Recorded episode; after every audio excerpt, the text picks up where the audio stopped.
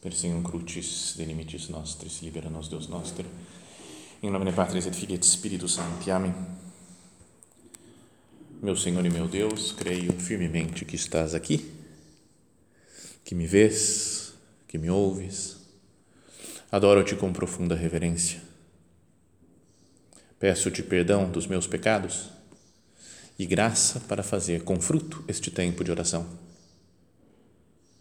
Minha Mãe Imaculada, são José, meu Pai e Senhor, meu anjo da guarda, intercedei por mim.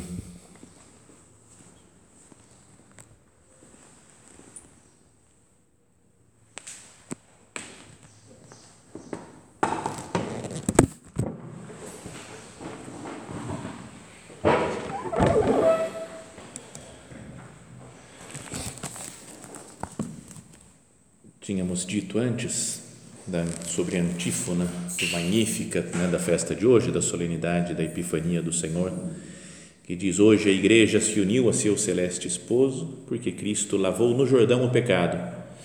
Para as núpcias reais correm magos com presentes e os convivas se alegram com água feita vinho. E como tínhamos dito, vamos meditar agora, então, nessa última parte né, da, da antífona que fala sobre o milagre, né? aquela manifestação de Jesus. Né? Jesus manifestou a sua glória e seus discípulos creram nele ao transformar água em vinho nas bodas de Caná. Mas queria que a nossa meditação fosse um pouco assim especial, que é no Evangelho de São João. Acho que podíamos dizer que quase todo ele, inteirinho, ele tem dois níveis de leitura, pelo menos. Um que é o que conta a história, as coisas que aconteceram, os milagres que Jesus foi fazendo, mas a outra parte é uma leitura mais profunda, que é, tem, tem um grande significado simbólico. Ele vai usando muitos símbolos, coisas ligadas a outras partes da Sagrada Escritura, e que a gente pode não sei, tirar luzes muito diferentes, muito novas, não só, por exemplo, né, nesse milagre das bodas de Caná, tirar só o, nossa, como Jesus é poderoso, né? mostrou a sua glória, seus discípulos creram nele, pô, transformar água em vinho, né? quem é capaz de fazer isso? Né? E fica, isso é, uma, é a, a, primeiro, não sei, um primeiro nível de, de, de meditação, de contemplação do, da, da, do poder de Cristo. Mas depois tem um outro nível, outros níveis mais profundos, Posso pensar moralmente o que, que significa esse milagre, né? ou asceticamente, mas queria ir para um, um sentido simbólico ligado a outras passagens que acho que pode ajudar a nossa, nossa meditação, a nossa leitura depois do Evangelho, que é assim, está no começo do segundo capítulo né, de São João, o, as bodas de Caná. No primeiro capítulo, começa com aquele prólogo, né, no princípio era o verbo, o verbo estava em Deus, o verbo era Deus e tal, o verbo se fez carne, habitou entre nós. E depois começa, né, fala assim, teve um homem enviado por Deus que foi São João, que ele começou a, a pregar e as pessoas foram lá e falaram, quem és tu? Falou, eu não sou o Messias, eu não sou o Cristo. E és Elias? Não, não sou. És o profeta? Não sou. Aí depois disso, fala, é, no dia seguinte, João viu que Jesus vinha ao seu encontro e disse: Eis o Cordeiro de Deus, aquele que tira o pecado do mundo. É dele que eu falei. Depois de mim vem um homem que passou à minha frente, etc. Vai dando testemunho, como meditávamos antes na meditação anterior. Então ele fala que Deus tinha falado para ele, né? Aquele sobre quem vires o Espírito descer e permanecer é aquele quem batiza no Espírito com o Espírito Santo. Eu vi e por isso dou testemunho. Ele é o Filho de Deus. Aí fala de novo. No dia seguinte, João estava de novo com dois dos seus discípulos, vendo Jesus caminhando, disse: Eis o Cordeiro de Deus. E aí os dois discípulos foram atrás de Jesus, e ele falou: A quem buscais? Né, o, que, o que procurais? Ele falou: Mestre, onde moras? E foram lá, passaram a tarde com ele. E depois André falou para São Pedro, né, um deles, um dos dois discípulos era Santo André, falou com seu irmão Pedro, falou: né, Tu és Simão, filho de João, tu te chamarás Cefas, que quer dizer Pedro. E aí fala o Evangelho. No dia seguinte, ele decidiu partir para Galiléia, encontrou Filipe, e aí vem o chamado de Filipe, de Bartolomeu, fala ver as coisas maiores, o Filho de Deus, né? lembra os, os anjos do céu subindo e descendo sobre o Filho do Homem. Assim acaba o primeiro capítulo. E depois diz, começa o segundo falando no terceiro dia. Então, já meditamos isso outras vezes. Quando tem uma frase que se repete no Evangelho em pouco tempo, alguma coisa está querendo dizer, né? Não é que a pessoa não tem criatividade, né? Ah, não tem criatividade, eu escrevo de qualquer jeito. Mas olha só isso daqui fala. Então, no dia seguinte, depois de novo no primeiro capítulo, no dia seguinte e outra vez no dia seguinte. Então, na verdade são quatro dias, né? Se tem três vezes fala dia seguinte, são quatro dias, certo? Porque tinha o primeiro dia, falou dia seguinte, dia 2. O dia seguinte, dia 3. O dia seguinte, dia 4. E aí fala, no terceiro dia, quando começa o segundo capítulo, 4 mais 3, 7 dias. Então, só isso daqui, por um, talvez para um judeu da época, um dos primeiros cristãos lendo esse negócio, fala assim, os episódios todos aqui do, desses primeiros acontecimentos, do primeiro e segundo capítulo, estão organizados em torno de uma semana. Não significa que foi exatamente assim, foi em uma semana, ah, com certo. Mas o que será que, que, que São João quer dizer com isso? Em uma semana, sete dias. É uma interpretação simbólica, né? não estou falando que foi assim, então vamos. Né? Solte a imaginação, porque a gente vai viajar. Mas começo do Evangelho de São João diz: no princípio era o Verbo. Em arque, né, o começo lá em grego, lá, em arque, era o Verbo, né, o Logos. Tem outro, outro livro da Bíblia que já vem à cabeça nosso que fala, no começa com uma semana também, que é o livro do Gênesis, o início da Bíblia no primeiro dia, Deus falou não sei o que, no segundo dia, no sétimo dia ele descansou. E começa com, em grego seria em, em arque, está em hebraico, né? não é em grego, né? o bereshit, mas, é, mas é também no princípio a terra em forma e Deus criou, no princípio Deus criou o céu e a terra. Então é como se fosse um, uma, uma nova criação, né? imagina que São João está querendo mostrar o mundo foi criado por Deus assim, dessa maneira. Também a gente sabe que historicamente, geologicamente, não foi em sete dias né, que Deus criou, não é que um dia criou isso, depois outro dia, mas tem uma linguagem simbólica para entender o que Deus, como é que Deus foi criando, fazendo todas as coisas do universo.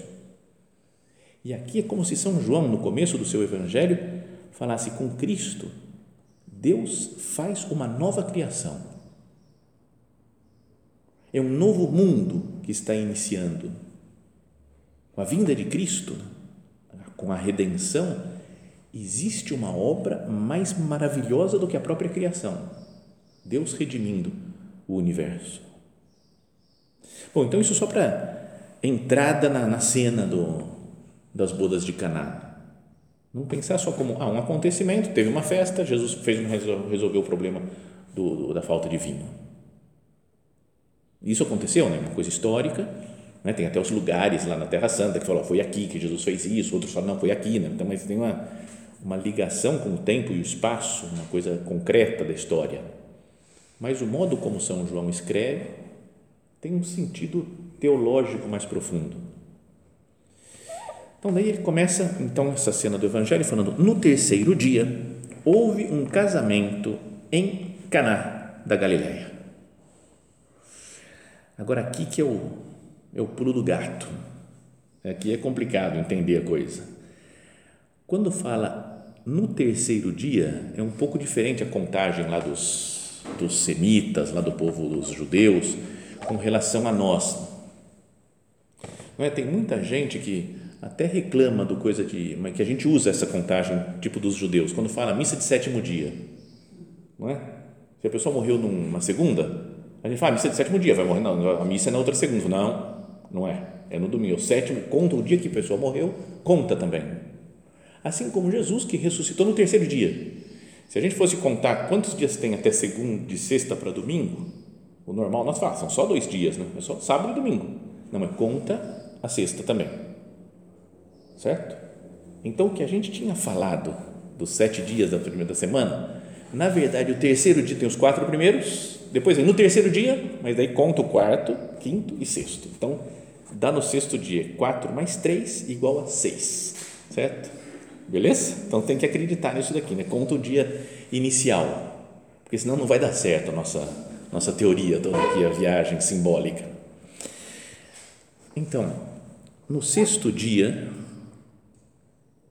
é quando Deus cria o homem e a mulher. Antes do repouso sabático, né, do sétimo dia, o sábado em que Deus descansou, ele cria o homem e a mulher. E Jesus morreu no sexto dia também. Morreu na sexta-feira. Sabe que essas ideias não são minhas, né? tudo cópia esse negócio daqui, né? E então, estava é, ouvindo de um padre italiano que estava falando essa, dando uma palestra, e aí tem um negócio, né, que é parênteses. O, os nomes dos dias da semana em todas as línguas quase está ligado com astrologia. Né? Segunda-feira, por exemplo, né, nos vários países é Monday, que é dia da lua, né, Moon Day ou em castelhano, né, lunes, que é dia da lua, né, em italiano lunedì. Depois na terça é o dia de Marte, martes, martedì. Quarta-feira é o dia de Mercúrio, né, de mercoledì, miércoles. Ou quinta é dia de Júpiter, né, jueves, giovedì, né, jeudi em francês, é dia de Júpiter. Sexta é o dia de Vênus, né, viernes, venerdì. E sábado é o Saturday, é o dia do Saturno. E domingo é Sunday, dia do Sol. Então, Sol, a Lua e os planetas que eram visíveis né, a olho nu, que as pessoas conheciam, né, que são visíveis a olho nu. E, então, é um dia dedicado à semana. Até que alguém falou: não, a gente tem que centrar a semana na ressurreição de Cristo. Então, o dia do Senhor fica sendo o domingo. Então, algumas. É, línguas, né, várias né, cristãs, pegaram como dia, né, domingo, domênica, dia do Senhor, dias domini, beleza. Só que o resto do dia, da, perdão, o resto da semana continuaram com os nomes antigos. E só em português e latim, né? Mas em português é que falam segunda-feira, terça-feira, quarta-feira, quinta-feira, sexta-feira. Então, para nós, então, fica evidente que a sexta-feira é sexta-feira, é o sexto dia, né? porque até o nome diz. Mas daí esse era um padre lá italiano que estava falando, ele falou: e reparem que Jesus morreu num venerdì, mas deixa eu explicar para vocês: o venerdì é o sexto dia da semana. É óbvio, né? Venerdì, viernes é o sexto dia, sexta-feira. Não sei se deu para explicar a ideia. Não é tão para nós assim é tão evidente, né, que Jesus morreu na sexta-feira, que é o sexto dia da semana, que não precisa muita explicação. Então, mas aí a gente podia pensar, né? o homem foi criado no sexto dia. E Jesus morreu no sexto dia. Para falar assim, acabou, né? como se fosse o homem antigo e vai ser criado um homem novo. Jesus morreu né? com o pecado, é como se morresse todo o pecado de sempre. Então, sexta-feira é um dia importante. E lembra quando, então na cena fala que houve um casamento né, no terceiro dia, que seria sexta-feira, por exemplo, de imaginar. Houve um casamento em Caná da Galileia e a mãe de Jesus estava lá. Maria estava presente, assim como ela estava presente na cruz. Na sexta-feira da paixão, quando Jesus está morrendo, entregando sua vida, Nossa Senhora está presente também. Também Jesus e seus discípulos foram convidados para o casamento. Faltando vinho, a mãe de Jesus lhe disse: Eles não têm vinho. E ele falou: Mulher, o que é isso para ti e para mim? O que temos a ver com isso? minha hora ainda não chegou. Mas nós sabemos né, que a hora de Cristo é a hora da sua paixão, da sua morte, da sua ressurreição.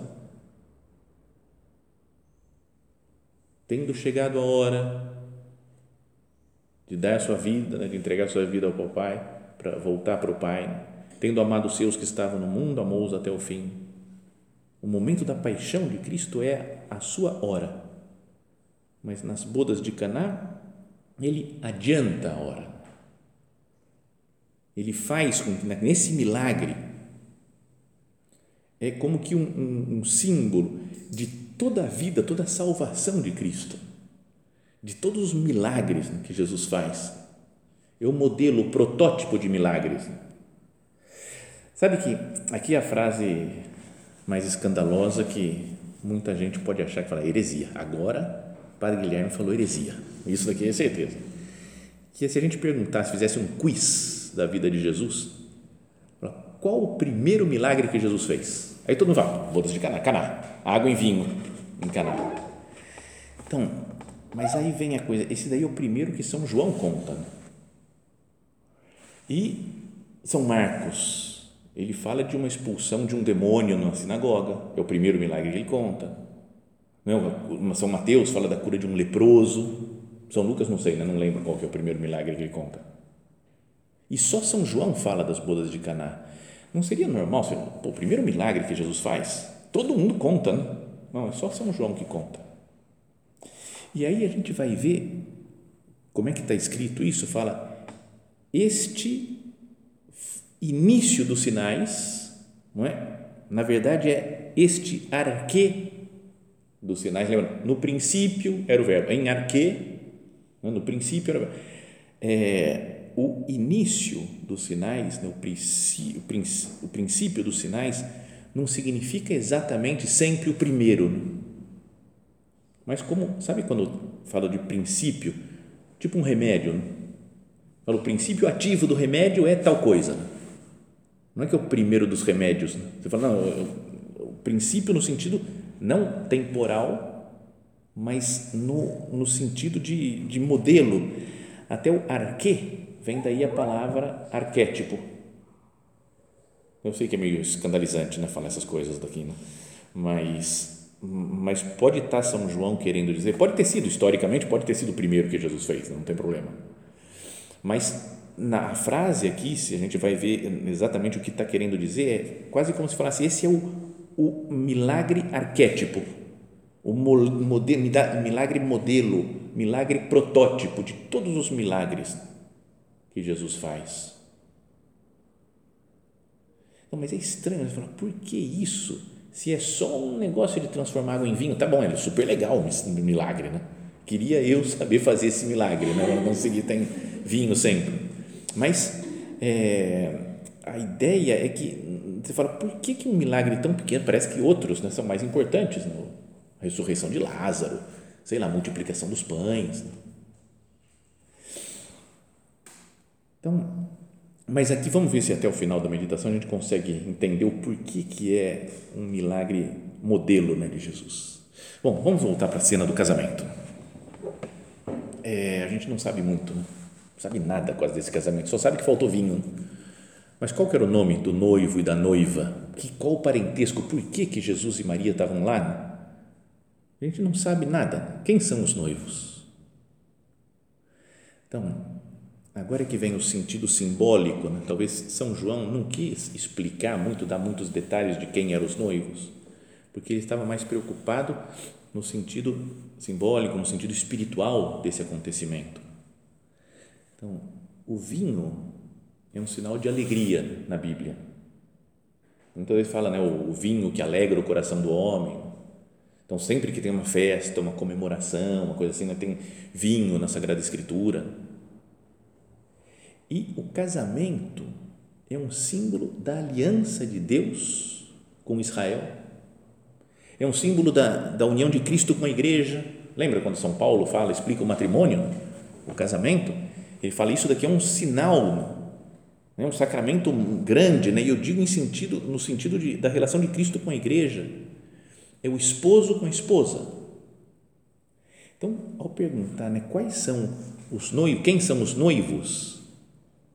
Talvez São João não queira dizer quem são os noivos para falar, ó, os noivos, na verdade, são Cristo e a igreja. Agora está lá também a mãe de Jesus, Nossa Senhora, e ela é uma representação da igreja, uma representação de Israel, da esposa. Lembra a passagem do Apocalipse, capítulo 12? Um grande sinal apareceu no céu, uma mulher vestida de sol, a lua sobre seus pés, coroa de doze estrelas. Falam que é uma imagem de Nossa Senhora mas também simboliza a igreja, que está querendo dar a luz a Cristo na, ao longo da vida e que tem o demônio que quer destruir, quer perseguir a igreja. Então, Nossa Senhora, né, que podíamos pensar, é, eu sei que é escandalizante pensar isso, né? não é que o São João está dizendo, mas o esposo e a esposa são como Cristo, que é o cordeiro, que é o esposo, que aparece no livro do Apocalipse, e a esposa é a igreja, que está simbolizada em Maria nessa cena. E ela é chamada de mulher por Jesus.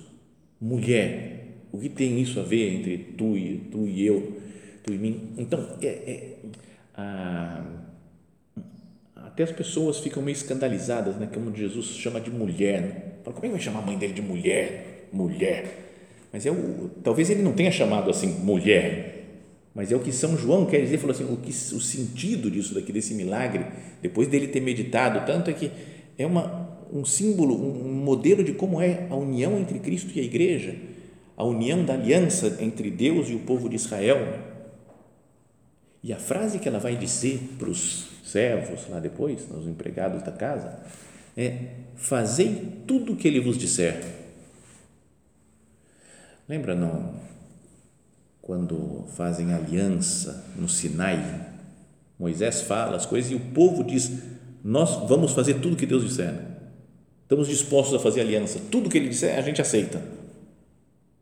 É a fórmula com que o povo aceita a aliança com Deus. Seria a fórmula certa da igreja, né? Falar, meu Deus, eu estou aqui disposto a fazer o que você quiser, Jesus. Todos nós, todos os filhos de Deus na igreja, nós estamos aqui dispostos a fazer o que você disser e é representado por Nossa Senhora, que é modelo da igreja, né? rainha da igreja, e fala né, para ela e para todos: fazei o que ele vos disser. Podíamos dizer né, que Jesus é uma parte da aliança e Maria, ou a igreja, é a outra parte da aliança, do casamento. E nesse casamento tem que ter amor, alegria, que é simbolizado no vinho, que está faltando, às vezes a nossa entrega, a nossa vontade de seguir Cristo já está meio, bom, tudo bem, vamos fazer, vamos fazer o que Deus está pedindo, e falta alegria da, da, é, da vida, da festa, da aliança, de um casamento, que está sempre em festa, né, um casamento, da união entre Cristo e cada um de nós, entre Cristo e a igreja. Parece meio viagem tudo isso, né?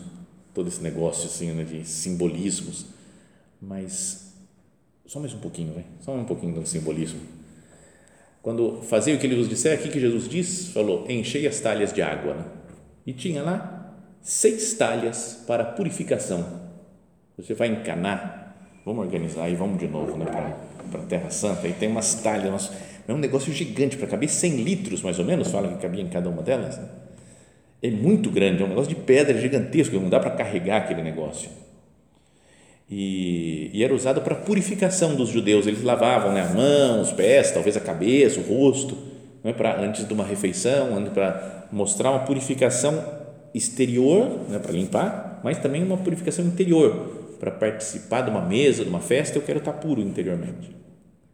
Agora são seis talhas, olha só a viagem, são seis talhas de novo o número 6, do sexto dia, da sexta-feira, quando Jesus morre e dá a vida por nós. Para que, que o São João tinha que falar que eram seis talhas? Não fala o nome do noivo da noiva e fala que tinha seis talhas. Fala, ah, fala tinha umas talhas lá. Falou, mas Jesus mandou. Não é, não precisa. Mas, então, quando ele vai usando essas coisas assim, você fala, cara, o que, que ele quer dizer com essas seis talhas? E falam que era de pedra. Talvez aí, talvez exagerando um pouco, mas como o coração humano, né? que é um coração de pedra e que precisa do vinho, da alegria de Deus. Então, partindo da de um receptáculo que colocava água para purificação, onde os, os judeus tinham um desejo de se purificar, Jesus faz um milagre, fala: Eu é que purifico vocês.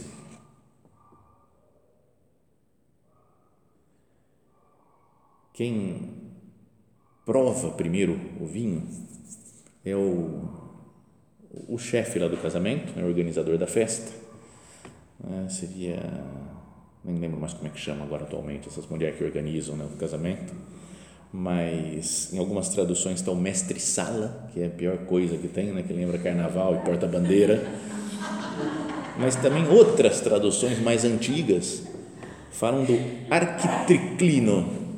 Né? Então, o arquitriclino era o chefe da mesa. Né? Arqui, de novo, arqui, princípio, começo, arque, é o cara que é o chefe. Né? Da triclinos, que são três coisas para se inclinar, né? três, onde o pessoal ficava inclinado para comer.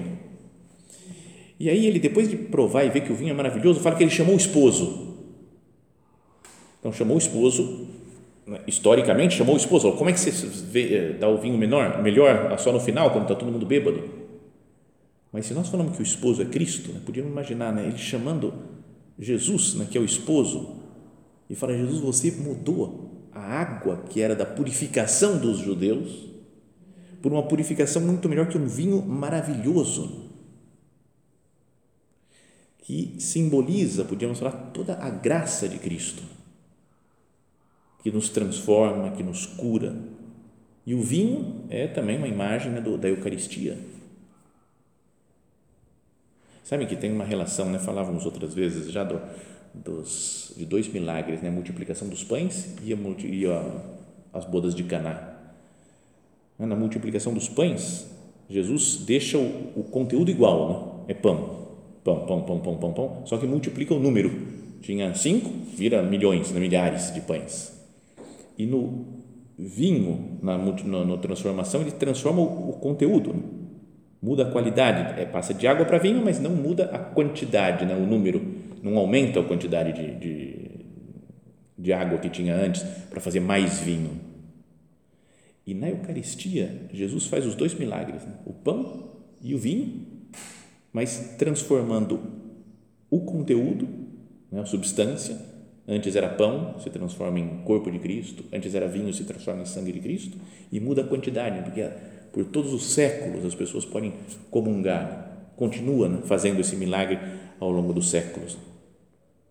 Então, esse milagre da, da, da, da transformação da água em vinho nas bodas de Caná é um prenúncio também do milagre que ele vai fazer no final de dar, dar o seu sangue na cruz, numa sexta-feira, num, num dia, no sexto dia também, derrama o seu sangue na cruz e onde vai estar de novo presente Maria, sua mãe. E ele a chama lá de mulher, outra vez, né? as duas vezes que Jesus chama de Maria de mulher, nas bodas de Caná e na cruz. Por isso que o, a ideia desse, o, desse milagre de Jesus ser o arquétipo dos sinais, o protótipo dos sinais. Então ele mostrou a sua glória, Epifania né? mostrou a sua glória, fez ver quem ele era, falou, eu sou assim, eu vim para mudar tudo, né, para transformar os rituais antigos né, num ritual de salvação. Vim para dar minha vida, para dar o meu sangue para as pessoas, vim para dar alegria. E a minha presença aqui é um símbolo da união entre Cristo e a Igreja. Então, é um modo simbólico, né? falava de, de ler o Evangelho. Né? Não tira nada da historicidade. Fala, ah, não aconteceu nada, foi tudo uma invenção do São João. Não, mas acho que o São João ele via os acontecimentos da vida de Cristo lá para o ano 30 mais ou menos ele presenciou e lá para o ano 90 ele escreveu o Evangelho. Então foram 60 aninhos de meditação né, sobre tentar entender o que, que Jesus fez.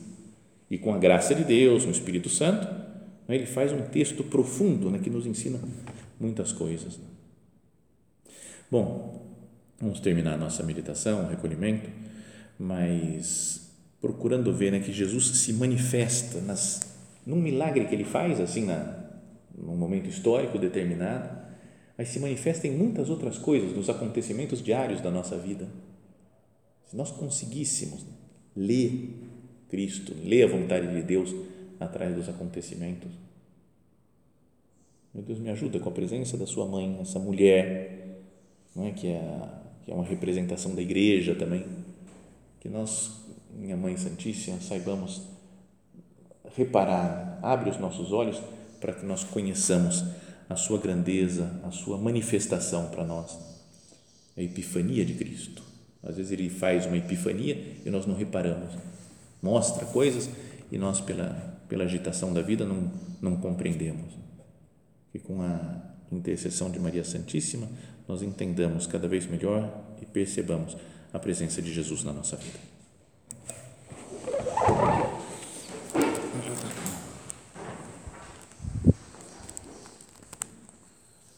Dou-te graças, meu Deus, pelos bons propósitos, afetos e inspirações que me comunicaste nesta meditação. Peço-te ajuda para os pôr em prática.